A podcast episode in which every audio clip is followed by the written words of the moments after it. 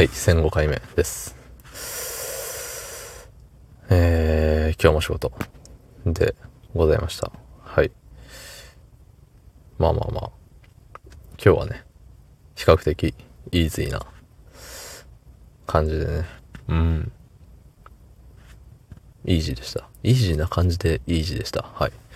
そんな本日、えー5月8日月曜日24時34分でございます。はい。いやー、ついに、ついに空前絶後の、超絶怒涛の10連勤、終わりました。10連勤って言っても、ね、なんですかね、途中で半休もあれあれば、えー最終日はイージーだったりっていう風で、えーまあ、ね、ねって感じ。だし、まあ、あのー途中ね、疲れはなかなかにありましたけれど、精神的にあのしんどっていうのがあんまりなかったっすよね。うん。もう純粋にもうボディが疲れた。そんだけっていう。そっちの方がなんか健康的ですよね。うん。精神が疲れるとさ、結構、何？尾を引くというか、うん。疲れちゃうよね。そう、疲れたら疲れちゃうのよ。そうそう、まあそんなこんなんでさ、あのーこの連勤の真ん中、ちょい前ぐらいに、部下の子からね、ブラックサンダーもあって、ブラックサンダーの、なんか高級ブラックサンダーみたいなやつ、ちょっと洒落たさ、やつよ。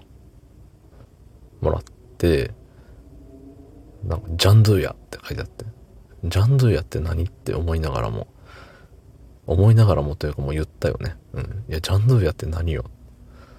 いや、わかんないですけど、なんか、洒落てたんで、いや、ありがとうって、嬉しいわって言って。うん。ただ、もらった時になんかすぐ食べるのももったいねえなと思って。ね、あの、ブラックサンダー、たかがブラックサンダーって思うかもしれないですけど、ね、せっかくいただいたブラックサンダーなんで、で、しかも高級ブラックサンダーなんでね。あの、僕が小腹空いた時にボリボリ貪っているブラックサンダーとわけが違うと。ね。バイクもそう思うって言ってましたね。ブーンっつって。そうそう。バイクからの賛同も得られたことでね。うん。すぐ食べるのをやめてて、えー、最終日に食べようと。もう最終日にちゃんと、あの、生きてたら、うん。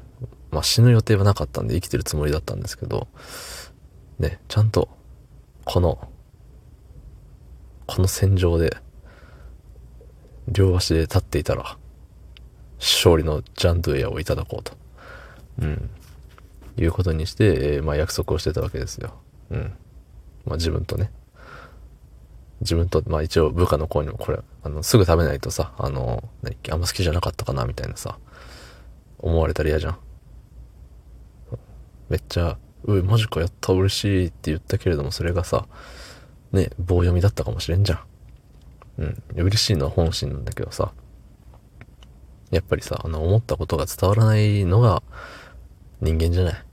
うん。